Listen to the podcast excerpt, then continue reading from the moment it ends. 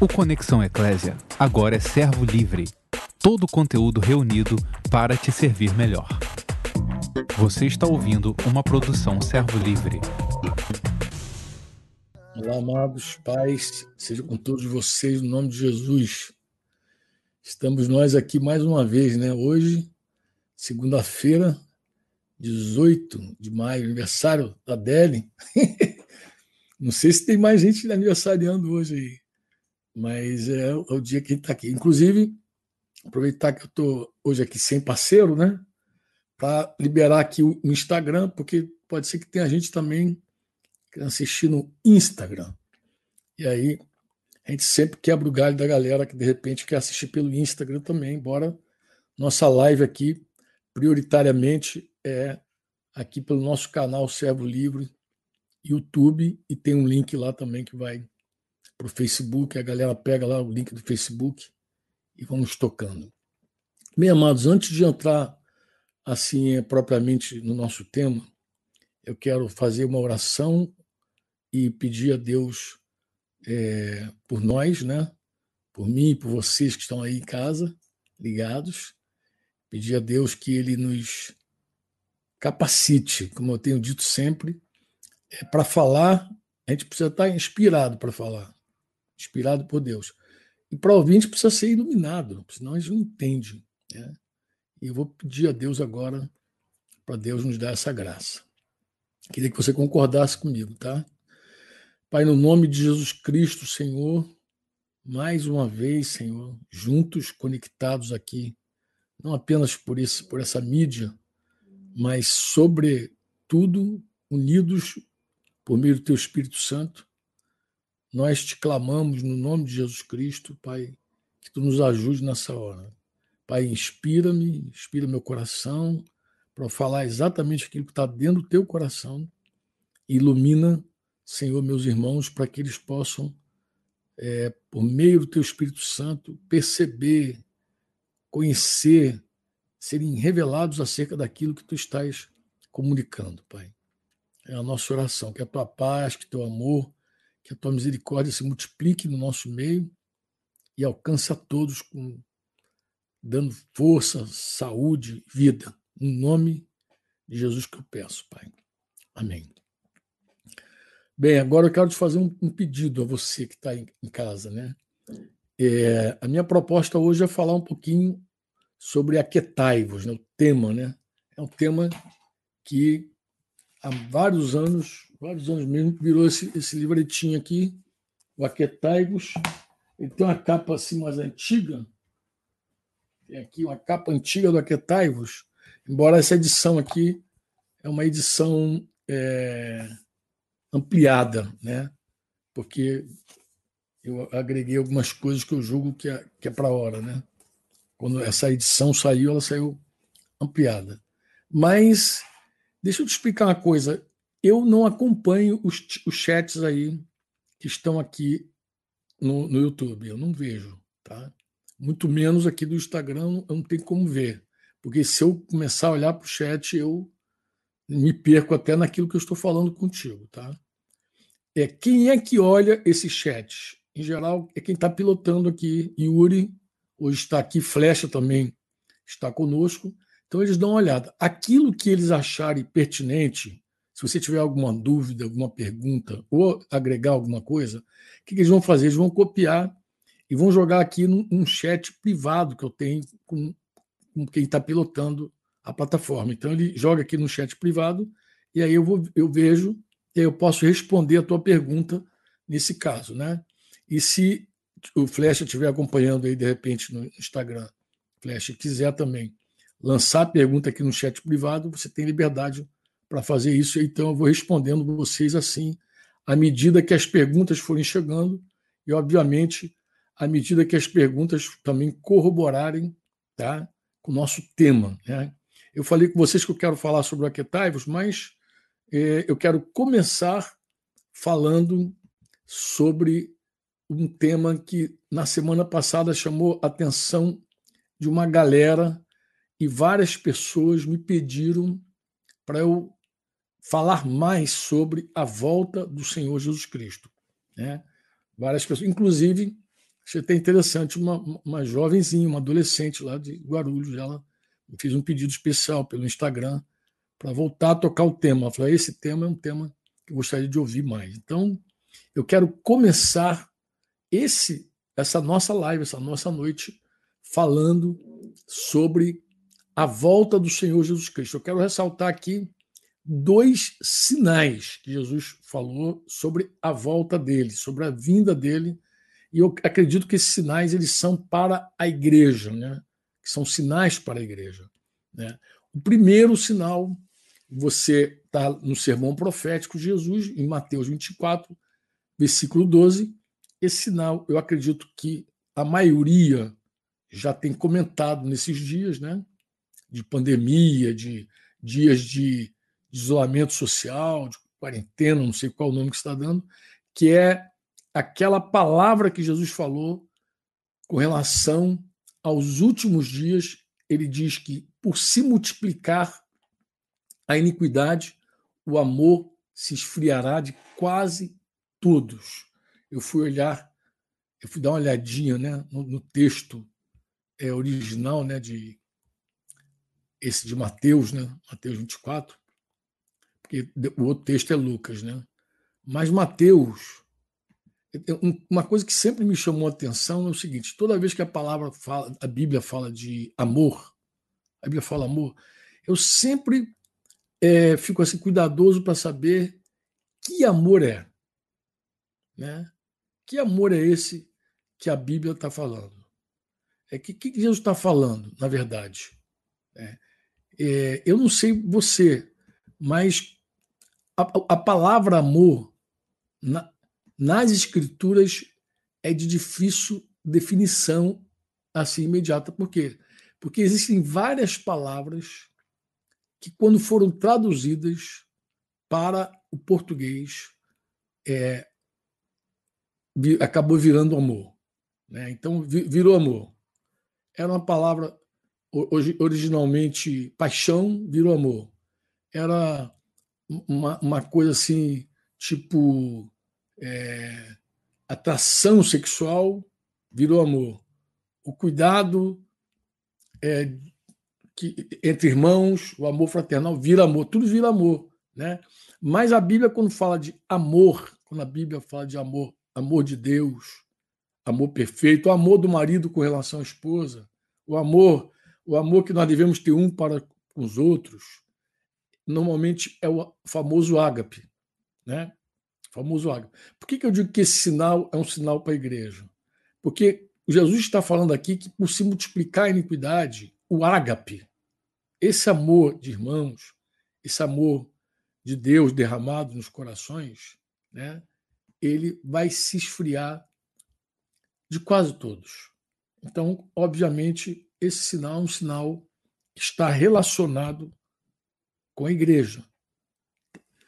É, eu, eu, citei, quando eu falei com o Júnior aqui sobre a volta de Jesus, eu citei a, nas duas cartas de Paulo aos Tessalonicenses, é, a segunda principalmente, a segunda ele diz que o dia do Senhor, a nossa reunião com ele, não acontecerá sem que antes, aí ele vai usar a expressão, aconteça uma apostasia, venha apostasia e o homem da iniquidade se revele.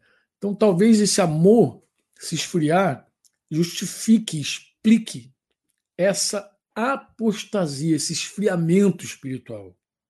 E Jesus diz que a causa dessa desse amor que se esfria é a multiplicação, né, daquilo que foi traduzido por iniquidade, né? Iniquidade, mas é o desprezo que o homem tem a vontade de Deus. É a, a violação, como eu falei ontem também numa outra live lá com os irmãos de Brasília, uma, uma violação intencional da vontade de Deus, da lei de Deus. Isso se chama iniquidade, maldade.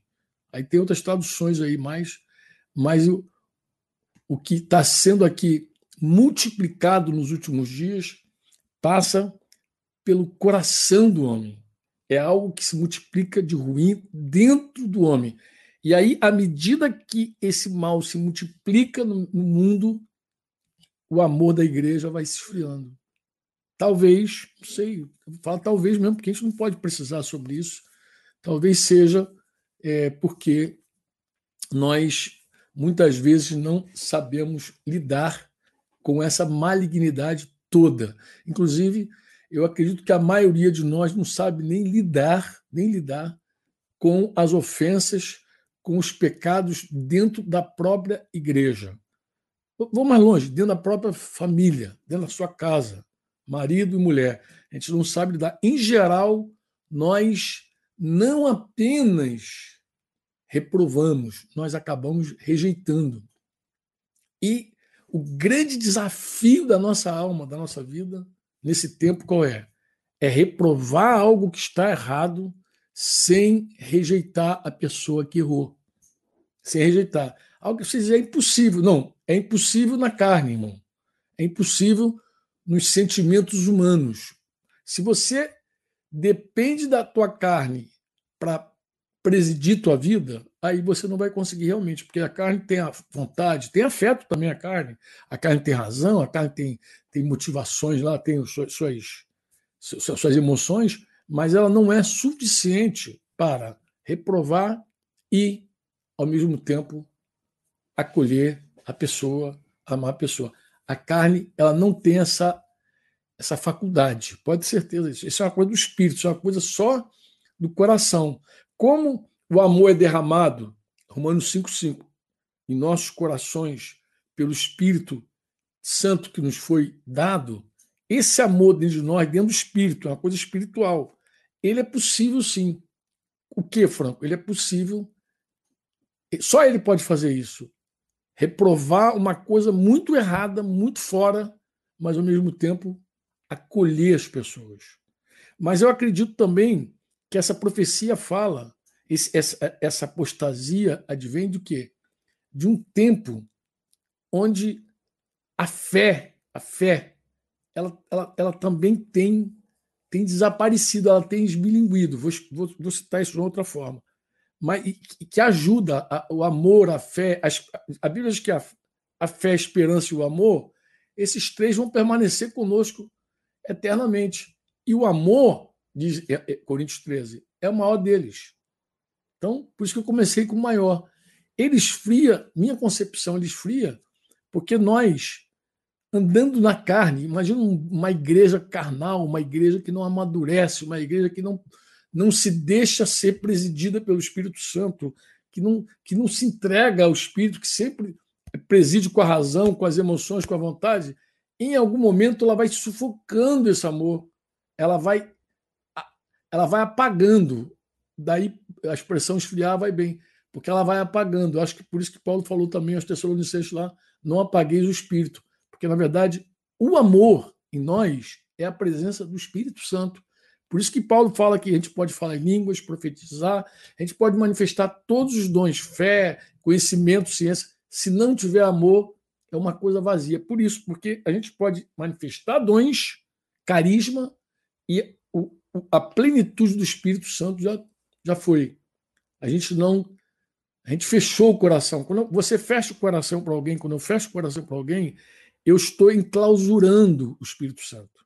E aí você vai pegar 1 João 3, não 16, porque 16 também fala do amor, mas o 17 vai explicar que quando a gente fecha o coração para o irmão, o amor de Deus não pode permanecer ali.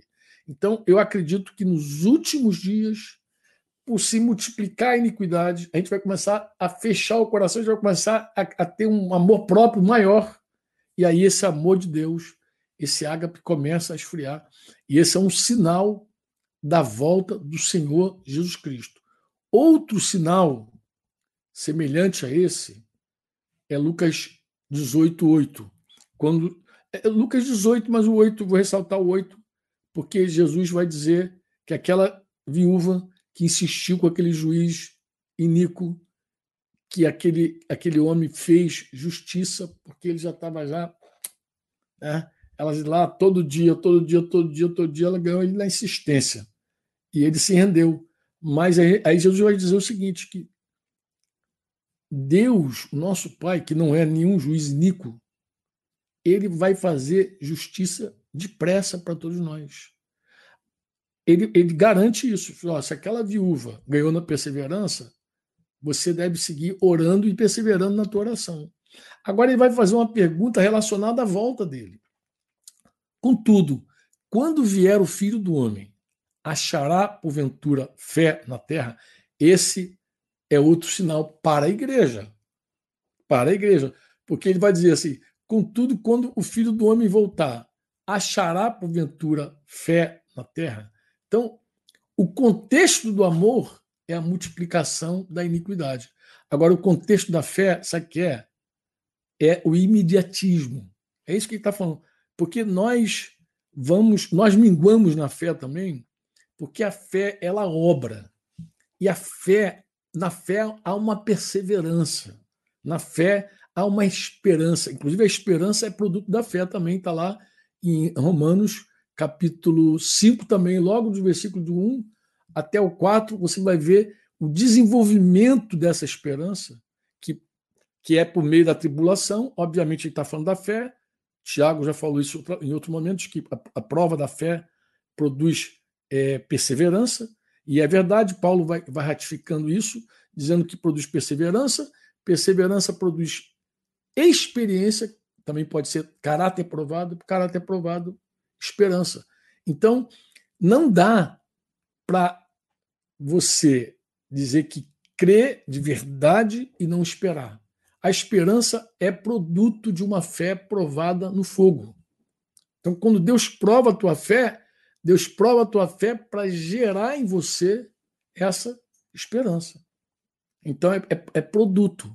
Então, não dá para você dizer tenho fé e não esperar a, a espera, essa espera é alguma é, é, a âncora, é a âncora. Inclusive diz que a esperança é a âncora. Mas essa esperança ela revela quão nós cremos de verdade no Senhor. Então, um grande sinal da volta do Senhor, uma que já está claro, é a multiplicação da iniquidade. E eu acredito que é advertência para nós é não fechar o coração, é aprender com maturidade a reprovar todas as atrocidades, mas ter um coração aberto para amar, amar e acolher, né? E não rejeitar. A gente tem que ter a maturidade de Paulo que que a igreja de Corinto já não o queria mais, porque havia lá os de Paulo, os de Apolo, os de Pedro, tinha até os de Cristo, gente que se, que, que não considerava nenhum tipo de paternidade, e Paulo ainda assim foi lá e disse que era o pai de todos eles. Eu sou pai de vocês e pronto. Vocês querendo, não querendo, gostando, não gostando, eu vou aí e vou estar com vocês. Então, essa maturidade precisa ter, e precisa ter o caráter de Jesus. O caráter de Jesus, é, quando ele foi é, excluído da igreja de Laodiceia, porque a igreja de Laodiceia excluiu Jesus na sua autossuficiência, então Jesus vai lá bate na porta e mais uma vez diz: Eis que estou à porta e bato. Está lá em Apocalipse 3. Se alguém ouvir a minha voz, abrir a porta, eu entro e sei. Então, esse, esse coração humilde de Jesus é o que a gente precisa. Né? Essa humildade que a gente precisa para quê? Para no, no, dia da volta de Jesus, nos tempos do fim, a gente não fechar o coração. Porque a iniquidade vai seguir multiplicando. Tá, já está escrito. Ela vai seguir multiplicando. O homem ele vai acabar, ele, ele, ele vai multiplicar porque ele cada vez mais vai encontrar solução para ele mesmo. Ele vai buscar a solução para ele mesmo, ele vai amar fazer a vontade dele. E quando ele começar a amar fazer a vontade dele, ele vai desprezar totalmente a lei de Deus, a vontade de Deus, a essência de Deus, ele vai desprezar completamente. E aí a sua teu mal vai só aumentando, vai só aumentando. A igreja, por sua vez, ao ver isso, se ela tiver um comportamento imaturo, que eu acho que é isso que a profecia está dizendo, a grande maioria vai ser imaturo, por isso que diz que o amor de quase todos vai esfriar, na imaturidade a gente, a gente reprova e rejeita. Vai junto, rejeita a pessoa e fecha o coração, entristece o Espírito Santo e o amor esfria.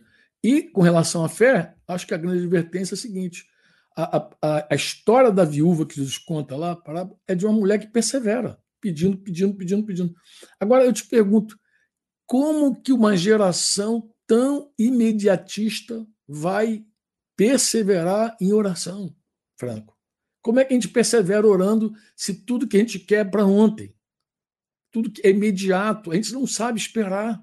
Como que essa geração que aperta o botão, o negócio está ali adiante, a, a geração expressa do tudo rápido, como que ela vai aprender a esperar alguma coisa? Esperar alguma coisa, esperar é terrível, esperar. Como esperar? A gente resolve isso agora. Então, a fé, nesse sentido, ela vai ser também é, destruída. Por quê? Porque quando a gente não espera, mais a gente apela de novo para a iniquidade. Mais uma vez, a gente apela para os nossos próprios recursos. Se eu dizer algo para você que eu falei no final de uma das lives aqui, quando eu me falei sobre a ceia do Senhor. Arrependimento. É difícil definir arrependimento. Eu vou te falar uma coisa que eu creio de todo o coração: quanto mais eu mergulho na palavra, quanto mais eu escuto o Espírito Santo, mais eu me convenço que o homem que se arrepende é aquele homem que chegou à conclusão de que ele é incapaz de agradar a Deus na sua força. Para mim é isso que é o arrependimento. Porque tem gente que pensa que para se arrepender tem que ficar contabilizando pecado. Meu irmão, contabilizar pecado na carne não presta. O que presta é você confessar os teus pecados revelados pelo Espírito. Por isso que é confissão. Confissão é homologação. Eu homologo. Deus fala, você mentiu. E eu digo, é verdade, menti mesmo. Então eu homologo. Eu, eu acredito que por isso Davi disse: oh, Tu me sondas e me conheces. Vê se há em mim algum caminho mal.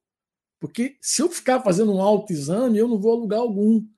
Mas se eu sou revelado pela luz de Deus sobre o meu pecado, sobre a minha condição, eu por graça e misericórdia de Deus, posso alcançar essa coisa chamada arrependimento, que é tão somente para mim uma rendição. Uma pessoa arrependida, ela está rendida, ela cansou de tentar fazer a coisa no braço. Ela cansou de tentar agradar a Deus no braço. Ela cansou de tentar ser santa no braço. Ela cansou da sua obra morta. Por isso que é arrependimento de obras mortas lá, Hebreus 6. Arrependimento de obra morta é, é porque é obra morta. Se ela é boa, se ela é má, ela é morta porque foi feita na carne. Então, quando ele diz assim, o arrependimento de obras mortas e fé em Deus, tu vê que o arrependimento de obras mortas e fé em Deus é o único, a única base. Hebreus 6 começa dizendo assim: não lançando de novo a base, o fundamento do arrependimento das obras mortas da fé em Deus. Por quê, Franco? Porque eu só consigo colocar de verdade a minha fé totalmente em Deus, só consigo confiar nele plenamente quando eu desisto de mim, quando eu me canso de mim. Porque enquanto eu acho que eu sou o cara, eu confio em mim. Então fica esse, esse, litígio o tempo inteiro da carne com o espírito, da carne com o espírito. Então o que é uma pessoa arrependida? Uma pessoa de verdade quebrantada, ela desistiu dela. Arrependida é, é, é, é Pedro depois que o galo cantou. Depois que o galo cantou, ele, aí ele se viu com a porcaria que ele era. Até o galo cantar, ele se achava, ele, ele, ele, ele se sustentava nele mesmo. Jesus falou: Você não vai conseguir, rapaz. Ele, não, ah, ah, contigo e não abro. Você, você, você, antes que o galo cante, hoje você me nega. Três vezes. E ele disse assim: Eu não sei os outros. Eu vou contigo até o final. Mas o, o galo cantou, e aí ficou claro para ele que ele é insuficiente, que ele não é capaz. Isso é quebrantamento, isso é arrependimento. Então, eu quero dar a base disso, porque porque uma geração imediatista não vai perseverar na oração, porque não sabe esperar. É por isso que Jesus está falando que quando o filho do homem voltar, ele faz essa pergunta, não é uma pergunta que ele está dizendo. Ele vai dizer: Digo-vos que depressa ele fará justiça, citando a viúva. Contudo, quando vier o filho do homem, achará porventura fé na terra? Me responda isso, amado. Me responda você isso. Você acha que vai, quando o filho do homem voltar, ele vai achar a fé na terra. Você acha? Bem, cerca de 18 anos, dia 5 de, de, de junho, na verdade foi dia 5 de junho de 2002, eu tive um mal súbito. Um mal súbito, eu achei que ia morrer, achei que estava infartando. Né? E acho que é muito importante eu pegar carona nisso, por quê? Porque eu recebi uma mensagem esses dias de uma irmã, uma irmã querida, perguntando sobre essa experiência minha. Ela, na verdade, ela viu a live com Denise. Falou: vocês são contra o uso de remédio? Vocês acham que a pessoa que toma remédio não tem fé? Aí fiz algumas perguntas nessa linha. Primeiro, falei para ela: olha, a fé é muito pessoal. A fé é de cada um e não cabe a nós, nem a mim, nem Denise, nem ninguém, julgar a fé de ninguém. Eu não, eu não, eu não julgo a fé da minha esposa. Li, ela é livre, ela tem que crer. A fé é pessoal. Eu não posso é, é achar que alguém não tem fé. Quem tem autoridade e poder para julgar a fé de qualquer um é Deus, é Jesus. Ele mesmo censurou a fé várias vezes dos homens que estavam com ele. Pequena fé, pouca fé. Né? Ele falou isso, mas eu não, eu não tenho esse direito. Mas eu faço escolhas mediante a minha fé. Aí comecei a contar para ela um pouquinho, mandei para ela o livro Aquetai-vos, no e-book, o mesmo livro que a gente mandou para todas as pessoas que estão naqueles grupos pequenos nossos do WhatsApp, a gente mandou esse livro e mandamos também para a galera do Segurando a Corda. Então a gente mandou o livro em e-book. Se você não souber abrir, pede ajuda lá, o, o, o Flecha, aos universitários, que ele vai falar, ele vai te ajudar. Mas o que, que acontece, amado? Nesse dia, o meu chão ele, ele desapareceu. Eu comecei a explicar a ela: olha, eu, a, a, as coisas que eu fiz, eu fiz por fé. Eu tinha uma escolha. Eu podia dizer assim: eu vou ao médico. E todo medicamento que ele me der, eu vou tomar, eu vou me entregar isso. Mas eu também tinha umas coisas. Não, vou para Deus. Eu quero saber o que Deus pensa de tudo isso, embora eu estava achando que estava morrendo mesmo. Morrendo mesmo. Se você ler o livro, tu vai ver minha história. Eu achei que estava que era, tinha acabado. Né? Mas vamos lá para esse dia. Né? Esse dia 5 era o final de um retiro de pastores. Eu cheguei em casa e passei mal. Mas eu preciso voltar lá atrás e dizer para você o seguinte: esse mal que eu passei não foi bem assim, não. Eu, naquele dia, eu cometi um pecado sério. Eu cometi um pecado sério. Como é que foi a história? Eu estava lá, como falei, no retiro de pastores, e comecei uma discussão com um dos pastores. Ele falou uma coisa que eu não gostei, que eu não achei que era próprio ele falar, e envolvia inclusive um outro pastor que não estava ali. E ele falou, eu resisti, começou aquela, aquela queda de braço, e eu vi que os outros pastores ficaram assistindo e não tomaram nenhuma posição de nos ajudar, nem a mim, nem a ele. Eu me voltei para aqueles pastores assistindo ali a cena e eu fiquei indignado, eu fiquei irado, eu fiquei indignado. E falei para eles assim, falei com raiva, com ira. Falei, vocês vão ficar de braço cruzado assistindo esse negócio aí, não vão tomar nenhuma posição, não. Não vai dizer que aqui quem está certo, quem está errado, não. Assim, nessa fúria toda.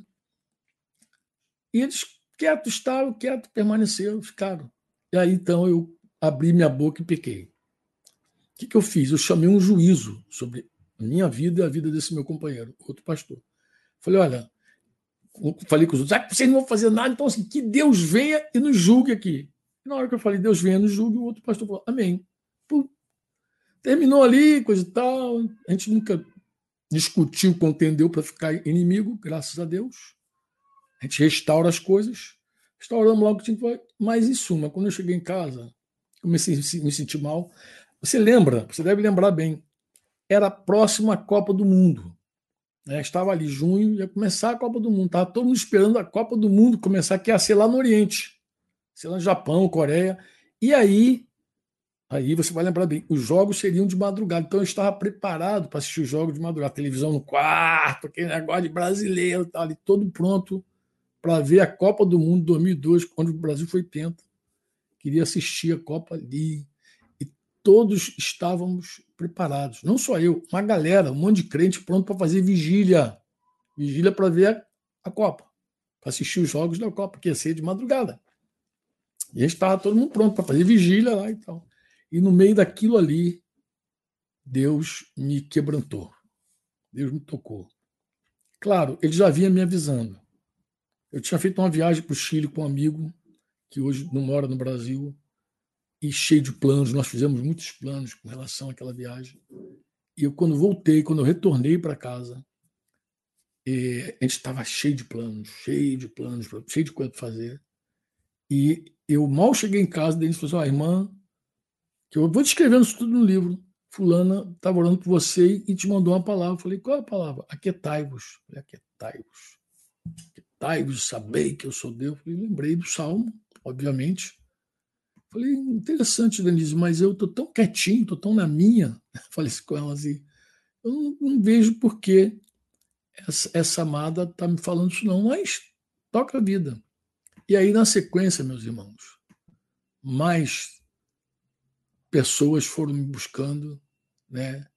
E falando a mesma palavra do, do versículo 10 do, do Salmo 46, aquetai-vos saber que eu sou Deus, aquietar, saber. Foi uma coisa impressionante. Olha, foi tão impressionante que no dia que eu passei mal, eu já, já tinha uns, sei lá, quantos anos que eu no hospital.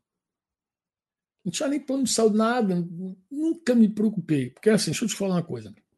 Eu era um cara que eu vivia no posto médico e no hospital do quartel onde eu servia. Eu servia no Campo dos Afonso, tinha o Hospital dos Afonso do lado e tinha um posto médico lá. Eu meu prontuário médico, sei lá, deveria ser da grossura desse livro aqui, um prontuário médico. Toda, qualquer coisinha eu estava lá, incrédulo. Qualquer coisinha eu estava lá. Me converti e eu criei de coração que Deus era o meu pai. A paternidade de Deus se manifestou na minha vida de uma forma muito poderosa logo no início da minha caminhada. Então eu nunca me preocupei mais com a minha vida, com a minha saúde, com nada. Eu falei, Deus é meu pai e ele é todo poderoso, ele vai cuidar de mim. E assim ele fez por anos. Mas naquele dia eu passei mal e falei: alguma coisa está errada. Deus está com raiva de mim. Deus está irado comigo, entendeu? Então foi desse jeito que a coisa se deu. Falei: papai está irado comigo. Então eu peguei e acreditei que era daquele jeito. Eu pensei que era desse jeito. Falei: desse jeito que está o problema. Deus, Deus se irou comigo Deus vai, vai me matar. Fiquei, fiquei assim, como fiquei estarrecido, mas foi muito engraçado. Fui ao médico, o médico me atendeu, disse que eu não tinha nada, fiz todos os exames lá, não tinha nada. No dia seguinte, como eu não dormi, cheguei em casa, não dormi, voltei para o médico. Voltei para o médico. Aí, quando eu voltei para o médico, eu acabei ouvindo o médico que estava saindo de plantão falar comigo. Eu posso dar uma palavra para você? Eu falei, pode. Você dá uma, você. Se aquieta, rapaz. Só faltou ele dizer assim: olha, leia lá o Salmo 46, versículo 10, aquietai, vos sabia que só faltou dizer isso, irmãos. Mas ele falou: se aquieta. Eu acho que isso tem tudo a ver com fé, amor. Por quê, irmãos? Porque foi assim: era uma sequência de coisas que eu vou narrando. Eu, eu tentei explicar para a irmã. Falei, amada, eu queria te explicar o seguinte para você.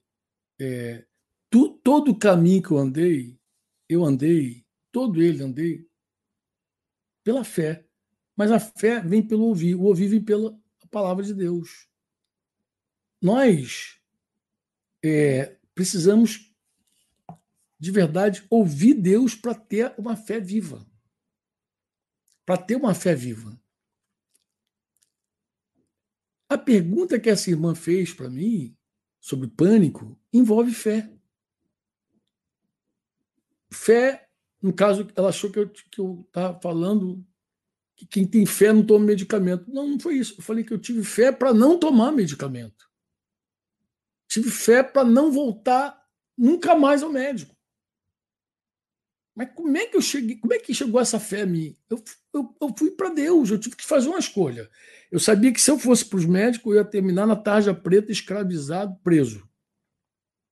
Depois, outra coisa que estava clara. As coisas que Deus começou a me falar, começou a me gerar fé. Como eu fui para o quarto, como eu. Só dizer uma coisa para você que eu acho que é muito importante dizer isso para você. Eu, quando me converti, eu só fazia três coisas: lia a Bíblia, orava, jejuava. Jejuava, orava, lia a Bíblia. Orava, jejuava, lia a Bíblia. Não fazia mais nada. Não tinha função nenhuma, não tinha serviço nenhum. pregava o evangelho, testemunhava de Jesus, porque eu já nasci no meio de um contexto de proclamar, mas eu não tinha aquela responsabilidade com obra. Eu fazia naturalmente, espontaneamente, não era um serviço, não era uma escala, não era algo que me obrigava, que me prendia. Eu ia lá e fazia, porque era, era parte da minha vida falar de Jesus. Agora era parte da minha vida. Mas eu não tinha responsabilidade com ninguém, fora minha esposa, e depois, quando nasceu minha filha, minha filha. Do contrário, é isso. O que aconteceu em 2002? Eu voltei para a oração, para o jejum, para a palavra. Os irmãos viram minha condição, como eu estava, os pastores olharam, se encheu de misericórdia de mim e falou: Franco, o que, que deu nele? Pirou? O que, que deu nele? Eu sabia que eu tinha pecado. Eu sabia que eu tinha pecado porque quando Jesus era injuriado, ele não ameaçava ninguém, não levantava o dedo para ninguém. E mais, Pedro vai dizer que ele se entregava àquele que julga retamente. Jesus se entregava àquele que julga retamente. Eu queria entregar o irmão para Deus julgar ele.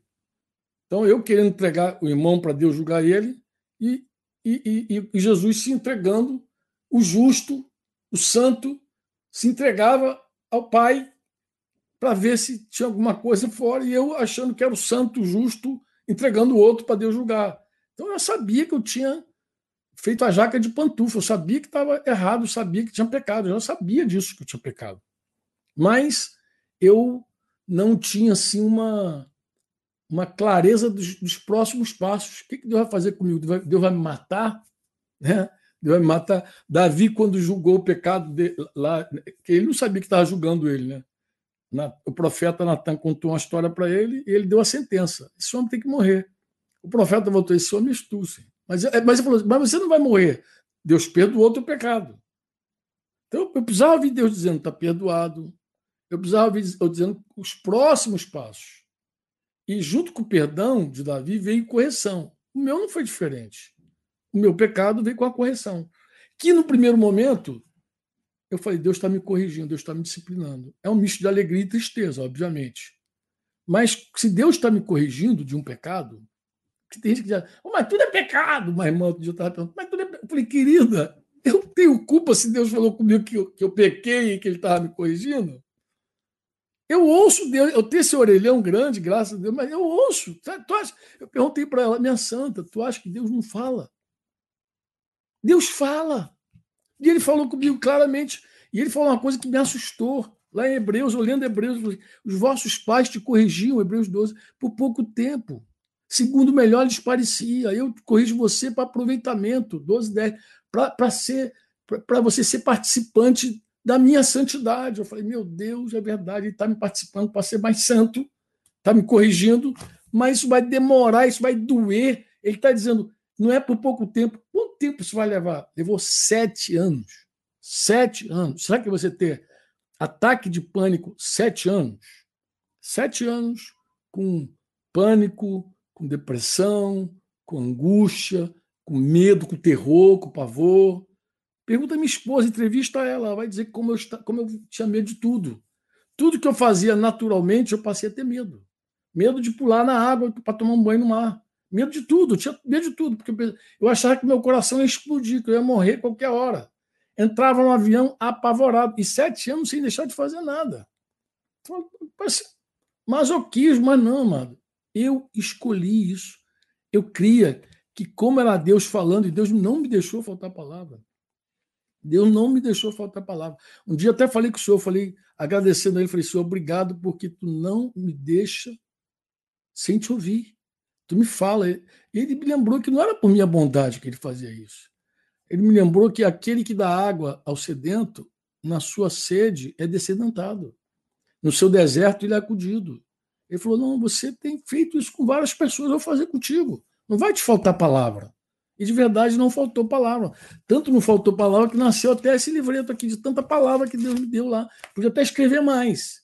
Mas ele foi me falando e foi me pontuando e foi me dirigindo. E uma das coisas que ele falou: vai demorar. Em 2009, eu estava no Chile.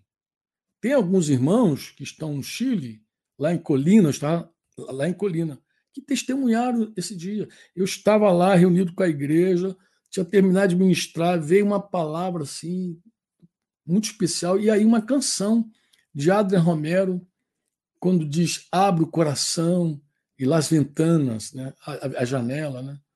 Quando, quando é uma canção convidando o Espírito Santo para te chamar de novo. E essa oração eu fiz ela de contínuo em 2002, porque, porque em 2002 eu descobri, amado. O que, que eu descobri? Eu descobri que eu tinha mais comunhão com o meu ministério do que com o dono do ministério.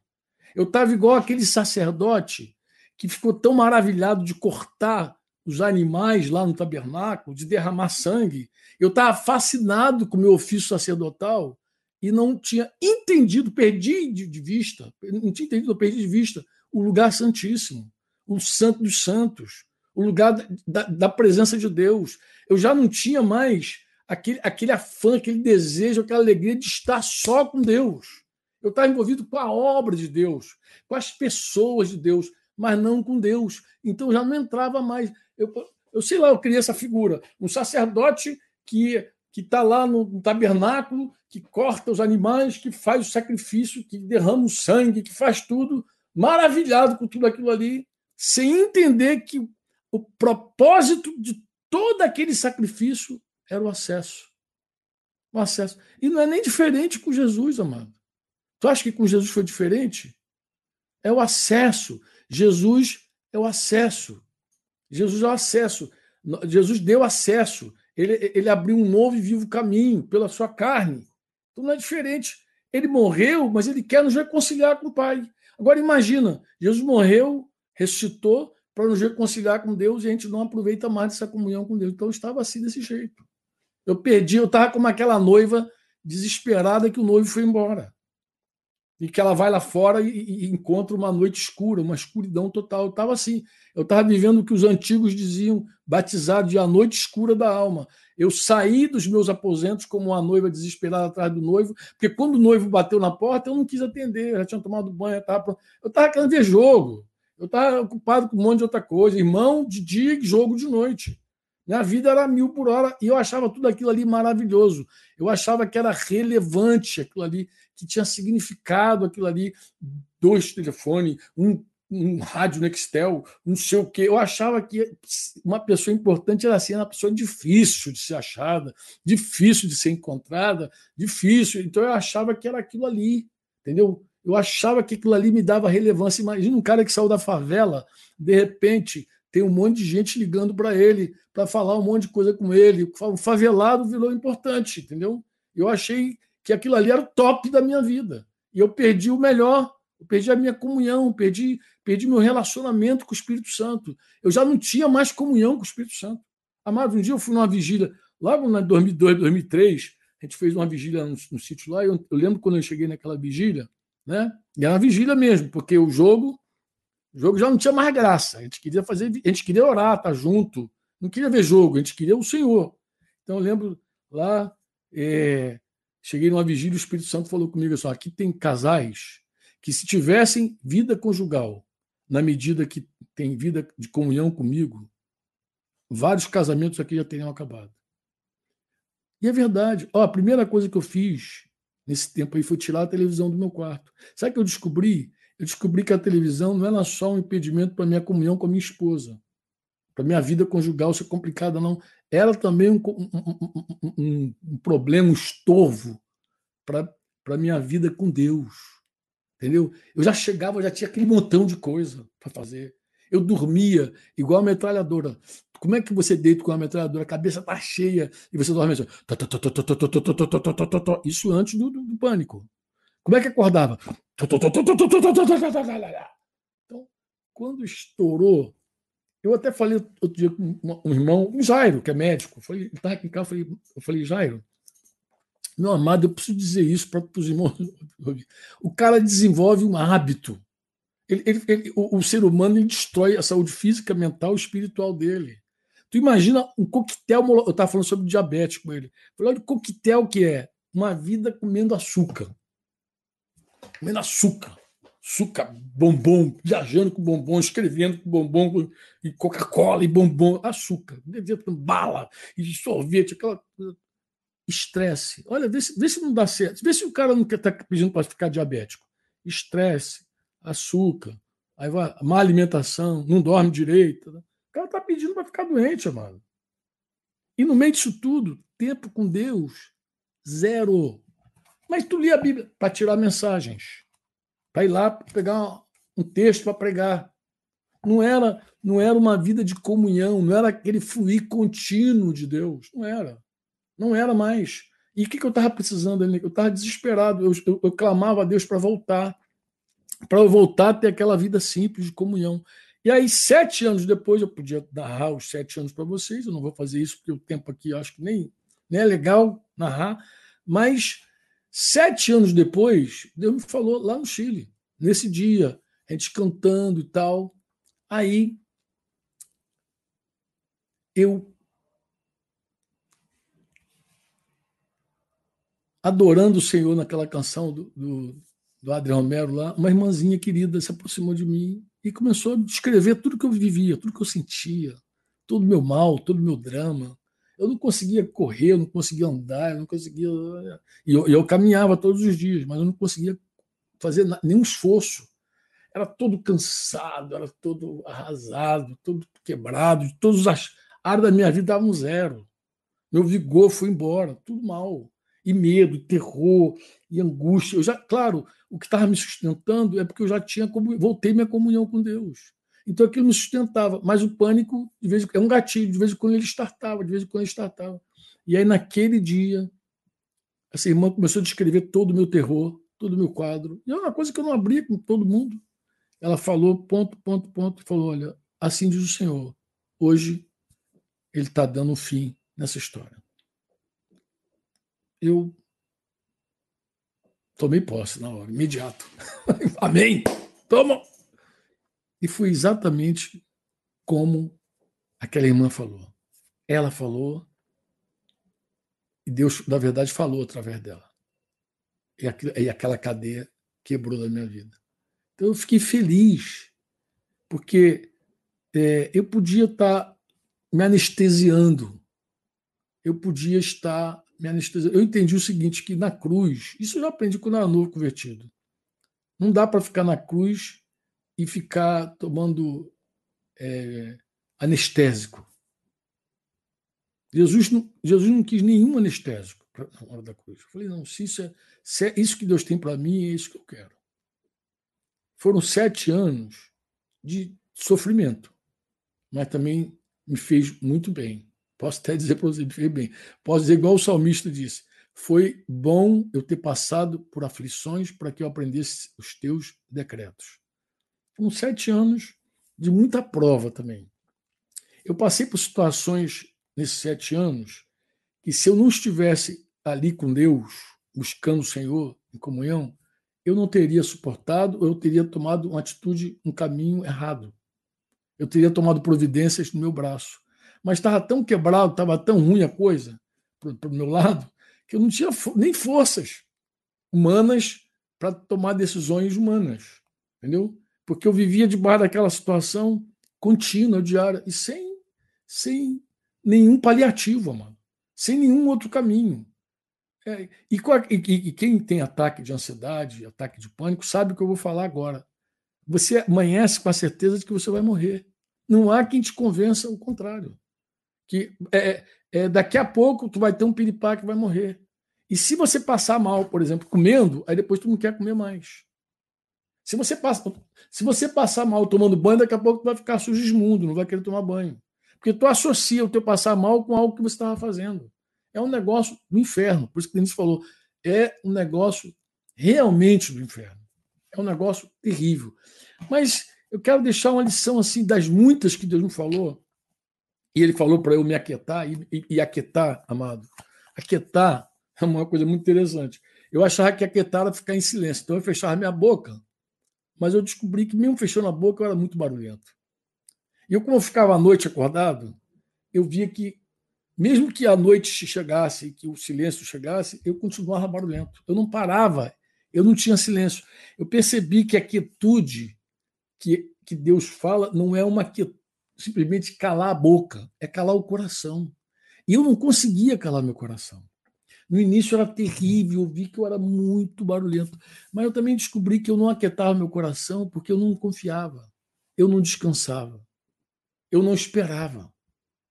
Então eu precisei entrar num exercício, numa disciplina, literalmente, porque disciplina é isso, uma disciplina literal de descanso, de quietude, e no meio de um imediatismo, querendo dar soluções na hora, era uma tentação para mim todos os dias dar uma solução para mim.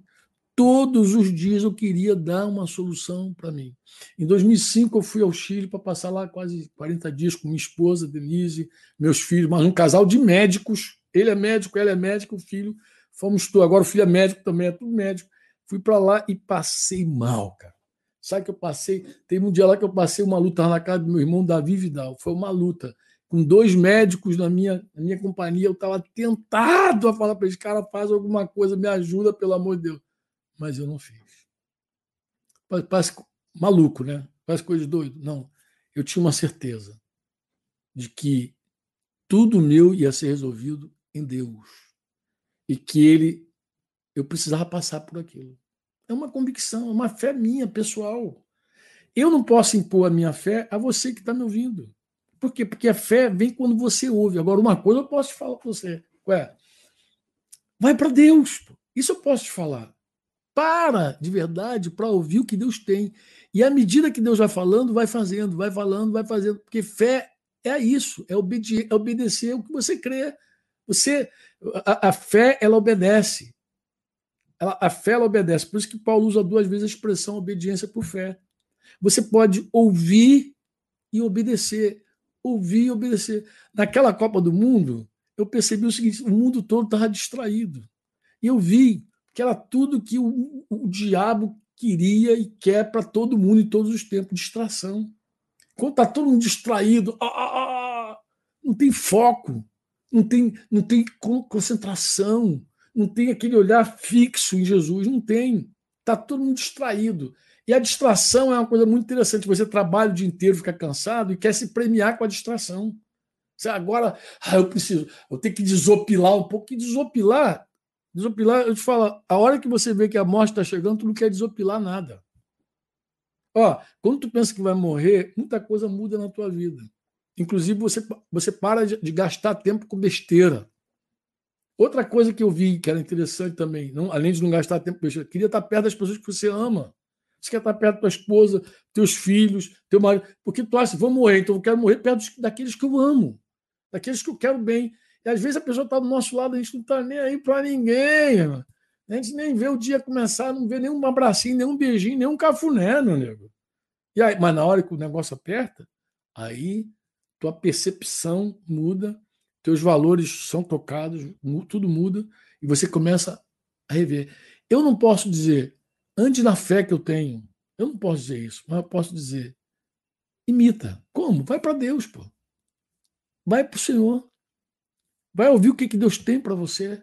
Qual o teu problema? Será que Deus não tem controle da situação? Está alguém entre vós doentes? Tem alguém doente? O que, que você faz quando você está doente? Eu sei que a maioria faz, vai para o médico. Agora não vai porque está todo mundo com medo do coronavírus. Agora os hospitais estão vazios, porque a galera está economizando no plano de saúde, porque está todo mundo com medo do coronavírus. O medo do coronavírus é maior do que o medo de ter alguma outra doença. Então ninguém vai. Aí fica em casa. Mas aí o cara vai para o médico. Um cristão, ele tem uma instrução direta.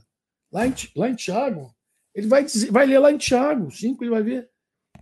Ele vai, ele vai, ele vai ler e Deus vai dizer para ele: tem alguém sofrendo, ore. Tem alguém é, alegre, cante louvores. Está alguém doente? Chama os presbíteros. Faça oração. A oração da fé salvará o enfermo. E se houver cometido pecados, ser-lhe-ão perdoados. Há um caminho. Eu juntei o presbitério naquela ocasião, pedi perdão, confessei esse pecado e outros. Confessei para os irmãos o pecado. Falei, não, pecado tem que ser confessado. Eu sei, mas também sei que Deus corrige, que Deus disciplina. Eu sei disso também. Sei pela, pela prática, inclusive. A palavra já diz isso. A palavra diz que a gente não deve desmaiar quando Deus nos disciplina. A palavra diz que a gente não deve desprezar a disciplina do Senhor. Porque Deus corrige, Deus disciplina a todos que Ele ama. A disciplina não é uma rejeição, amado. A disciplina não é uma rejeição. A disciplina nem é um julgamento. É, é, a disciplina é um, é um trato de amor, é uma ação de Deus de amor para nos ganhar, para nos fazer participantes, em castelhano, partícipes. Se tem algum, algum chileno me ouvindo aí, partícipes de sua santidade. Você, você é, é filho de Deus, você não é um, uma, uma pessoa qualquer, você é um filho, você nasceu nessa família. Então, nosso Deus, como Pai, ele nos ama, ele nos corrige, ele nos disciplina. E foi assim. Respondi, respondendo, não sei se eu respondi bem, irmã, mas também eu tenho, quero fazer uma coisa assim, bem na liberdade, como fiz com essa querida e como eu fiz com os grupos. Você pode ter o um livro impresso. Você entra lá no, no site do, do Servo Livre, pode comprar, que a Simone manda entregar em todo lugar do Brasil. Inclusive o pessoal que está pedindo o livro é, Paternidade Espiritual, a Simone tem como mandar entregar para você em qualquer canto. Mas se você não tiver como, eu te envio, pô. Do meu jeito te envio. Por quê? Porque eu queria muito falar o teu coração. Tudo que Deus me falou naquele tempo, para gerar fé em você. Gerar fé. Eu sei que alguém dizer, mas ser responsável pode morrer. Cristão, amado. Se ele fechar o olhinho aqui, uf, ele acorda lá com o Senhor. Se ele tem que ter essa certeza também, óbvio. Né? Não adianta você é, ter um discurso e não ter essa certeza. Você tem que crer que a morte aqui é a antessala do trono. Fechou o olho está lá. Claro, ninguém quer partir, ninguém quer ir embora, mas isso é, é, é uma fé que nos sustenta. A gente crê que os que morrem em Cristo estão com Ele e na ressurreição precederão até os vivos. A gente crê nisso cabalmente. Então, assim, nós temos essa fé. Essa fé precisa ser exercitada, mano. De verdade. Se você é, crê nessa palavra que eu estou falando, se você crê em Timóteo, em Tiago 5 lá, 16, se você crê que ele está dizendo lá, está enfermo, chama os proibidos da igreja, faça oração com ódio. A oração da fé salvará o enfermo. Se houver cometido pecado, tu vê que há uma possibilidade grande dessa doença ser pecado. Se houver cometido pecado, seriam perdoados que, que você. Qual é a sequência de Tiago? Confessai os vossos pecados uns aos outros, orai uns pelos outros para serem curados. Alguém diz, ah, mas é irresponsável, pode morrer, mas qual o medo quem tem de morrer? Se a nossa vida, se a, a, a nossa, a nossa esperança, disse Paulo, está nessa vida, nós somos os mais pobres, os mais infelizes de todos os homens. Nós podemos arriscar com Deus, sim. Por que, que não podemos arriscar com Deus? A gente pode arriscar com Deus. Claro que a gente não vai fazer isso de forma responsável para fazer mal a alguém, mas quando Deus fala alguma coisa com a gente, a gente anda em fé, a gente anda em fé. Eu, olha que coisa interessante. Eu contei aqui, vou terminar agora, contei aqui a história da, da Ana Beatriz, da Bia, filha de, de Edilce Cleide, que quando tinha cinco anos, Aí já foi nesse período de 2000, logo depois do Aquetai, foi no meio desse Aquetai. Um dia, buscando a Deus, eu tive uma visão de Jesus de manhã. E o Senhor dizia, falou assim para mim assim: hoje eu vou operar uma grande cura no meio de vocês. Foi tão forte aquilo. Porque eu, tava, eu estava orando e eu ouvi ele falando assim: Franco, eu olhei, estava ele ali. Falou: hoje eu vou operar uma grande cura no meio de vocês. E aí saiu aquela visão, peguei o telefone, liguei para os presbíteros, e claro, convocamos todos os doentes, tudo que tivesse. Mas, e foi lá no meio daquele dia, naquele dia, naquela, no meio daquela galera, foi lá Edilson Cleide com a, com, a, com a Bia. E ela foi à frente, tomou posse daquela palavra. Tomou posse. Eu estava contando isso outro dia numa live com o Gustavo, falando da importância da fé na operação dos milagres, que na cidade de Jesus Muitos milagres não foram feitos porque eles não criam, eram incrédulos. E contei a história da Bia. E uma menina lá de Tapetim, Letícia, uma menininha, mas quase da idade da, da Bia, acredito que um pouquinho maiorzinha, ouviu de uma forma simples, creu. Alguém pode achar assim, esse negócio é irresponsável. Quando Edilson Cleide lá viu a Bia querendo tomar lá o, o Yakutzinho dela, com base em leite lá tomar, eles já estavam. Ele falou, Franco, eu estava pronto para ir para o hospital. Eu presumo que aí também, em Tapetinho, os irmãos também tiveram a mesma preocupação. Meu Deus, essa criança quer tomar agora o, o, o, o chocolate, o derivado de chocolate. Eu já vi, já vi um vídeo que ela tomou até um, um picolézinho lá que ela não podia. Em suma, parece uma coisa irresponsável no momento. Eu acho que tem um monte de coisa que parece irresponsável. Tem um monte de milagre que Jesus fez que a gente olha assim e fica maravilhado de ver. Mas talvez alguém disse, que coisa, né? Remove a pedra. Remove a pedra da sepultura. Mas ele está lá. Mestre, já está cheirando mal já. Tira a pedra. E Deus vai fazendo os milagres. Mas a gente tem, a gente tem ações. A nossa fé tem que acompanhar essas coisas, essa, essa, essa prática. De, se você, se Deus falar e você diz que crê, então crê mesmo, vai até o final com Deus. Você não vai jamais ser confundido, jamais você vai ser envergonhado. Ó, todo aquele que vai até o final com Deus jamais é confundido, jamais é envergonhado. Tá bom? Eu quero terminar aqui orando mais uma vez por você. Eu não sei se, Yuri, se tem alguma pergunta aí que você julga importante colocar aqui no, no privado para mim, tá? Não teve. Tá bom, então eu vou tomar o meu chazinho de capim-limão. O, tá dizendo que o, o Instagram não passou da hora, não. O Instagram caiu porque eu acredito que entrou uma ligação ali de um querido, um queridão me ligou bem na hora que estava acontecendo no Instagram. Então o pessoal que estava no Instagram se caiu foi porque um santo, nem vou dizer o nome desse santo, porque ele é um santo conhecido, aí ele vai, os irmãos, ele me ligou bem na hora aqui, por isso que eu não gosto de usar telefone, tá vendo? É um caso sério. Mas vamos terminar aqui orando. Eu quero orar por você. Eu quero orar por você que tem, que tem lutado com pânico. Quero orar por você que tem lutado com essa, essa crise de ansiedade. Tá?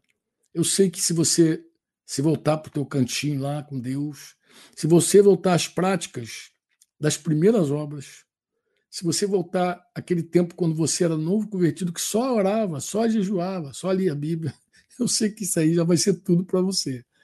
Essa comunhão com Deus vai retornar com força e você vai experimentar coisas maravilhosas da parte do Senhor. E se você não, nunca provou isso que eu estou falando, dessa comunhão com Jesus, eu quero te falar, há tempo ainda. Você pode se arrepender hoje. Se arrepender, como eu falei, você pode desistir de tentar resolver a tua vida.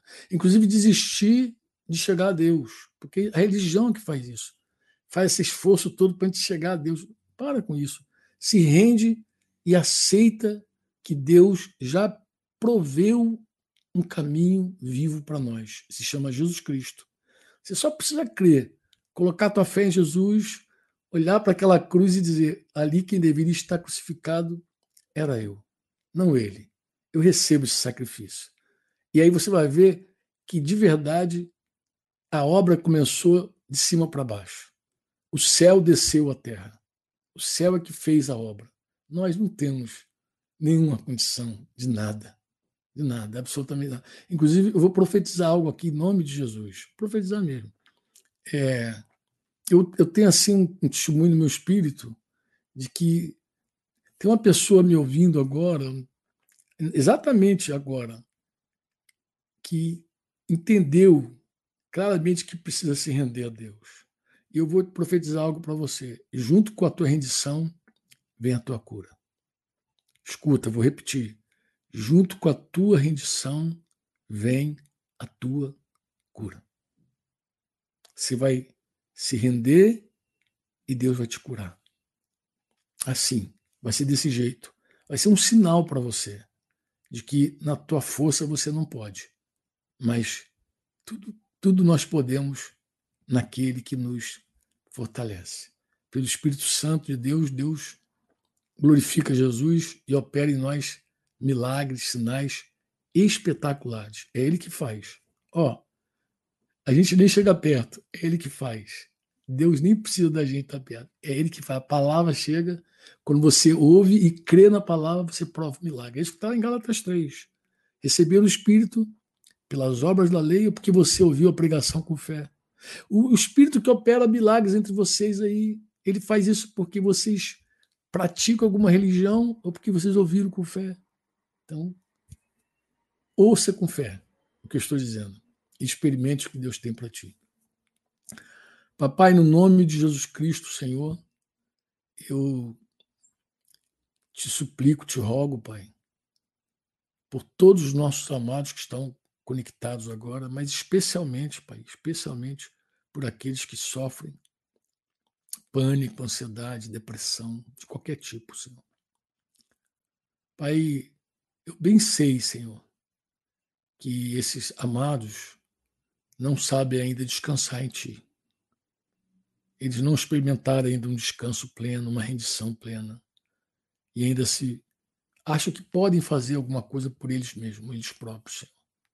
Mas hoje é um dia muito especial para o Teu Espírito revelar a cada um que sem Jesus é impossível. Hoje é um dia de descanso, Pai, de trazer paz, de gerar quietude, Pai, de produzir uma rendição genuína, um verdadeiro arrependimento. Pai, Jesus disse que nos últimos tempos a iniquidade se multiplicaria, o amor de quase todos iria esfriar. Pai, não, não permita que isso aconteça conosco, Pai. Não deixa, Pai, o nosso amor esfriar. Não, de, não permita a gente fechar os corações para amar. Não deixa a gente impedir o Espírito Santo de fluir, Pai. Não permita. Ajuda-nos, Pai. Ajuda-nos no nome de Jesus. Ajuda-nos também, Senhor, a não, não deixar a nossa fé desfalecer. Pai, a gente quer perseverar em oração, esperando, como aquela viúva Pai, aquela viúva, ela foi a um juiz iníquo e foi atendida. É, nós não somos desamparados, não somos como aquela viúva, nós somos a noiva do Cordeiro, Pai.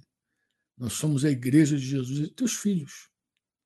Propriedade exclusiva tua. Nós não estamos desamparados. E tampouco tu és um juiz iníquo. Tu és o mais justo que há. Na verdade, se tem um justo, és tu, Senhor. Fora de ti não há justiça alguma. A justiça do homem é trapo da imundícia. Está escrito. Agora, tu és justo de verdade e nos concebeu uma justiça maravilhosa chamada Jesus. Obrigado. E te rogamos nessa hora, Pai, que tu não deixe a nossa fé desfalecer e que a gente aprenda como Jesus ensinou acerca daquela viúva, a perseverar orando, perseverar na oração e chegar diante de Ti sem desistir da nossa petição. Pai, ajuda-nos, Senhor. A gente, a gente é muito débil, nós somos muito imediatistas, temos muitos problemas, Senhor. Tu sabes todas as nossas dificuldades, nossos pecados, nossas limitações. Por isso que eu estou te pedindo ajuda-nos. Ajuda-nos a crescer na oração, no jejum, na, na palavra. Ajuda-nos, Senhor, a te ouvir, ouvir tua voz. Ajuda-nos a ajudar outras pessoas. Ajuda-nos, Senhor, de verdade, a nos manter firmes como atalaias sobre os muros, Senhor, que não cessam de clamar diante de Ti. Ajuda-nos a tocar a trombeta. Ajuda-nos, Pai. Ajuda e opera um milagre nessa noite. Eu estou te pedindo, em nome de Jesus, um milagre. Como já vi tu fazer alguns, como agora recente ouviu daquela criança, Pai. Pai, libera o teu poder e toca. Toca quem está precisando agora. Se é no corpo, se é na alma, se é no espírito. Lembro de Donana, lá internada, Senhor, lá no CTI. Pai, estende tuas mãos, e toca aquele corpo, Senhor, surpreende aqueles médicos daquele hospital. No nome de Jesus, Pai. Assim como tu tiraste Luciano do hospital, assim como tu tiraste o Ziel do hospital, assim também tira a Dona Ana, Senhor. Faz a tua obra, faz o teu milagre. Faz, Senhor, surpreenda-nos, Pai. Rogamos por todos que estão conectados conosco agora na oração, acende esse fogo da oração em nós, Senhor não só orarmos uma vez, mas seguirmos orando, Senhor, até ver a tua glória restaurada no nosso meio. Em nome de Jesus, que eu oro, Senhor, flua com teu Espírito Santo tocando cada coração, destruindo cada parede, quebrando cada cadeia, no corpo, na alma e no coração. É a oração que eu faço no nome de Jesus, Pai. Amém. Obrigado pela tua companhia, né? Sei que tem queridos distantes lá do sertão ligado conosco. Hoje a Ana me enviou aqui um, uma, um áudio da mãe da Valdênia, que disse que nos assiste, assiste as lives lá no sertão de Porta Folha. Um beijo grande no coração de todos vocês. Se você não participa do nosso grupo pequeno de WhatsApp, quer participar, você manda o WhatsApp ou manda mensagem para esse telefone que está aí na telinha, que é o 995957023, o, o código é 41, que a gente vai ter o maior prazer de incluir você aí, e além de incluir você, a gente vai ter também um prazer muito grande de poder te enviar de vez em quando algumas mensagens, alguns, alguns, alguns presentinhos também, tá? Até amanhã, se Deus quiser. Se não tiver live, a gente avisa, mas a princípio a gente chega junto aí, tá? Beijo no coração, galera. Paz. Você ouviu uma produção Servo Livre.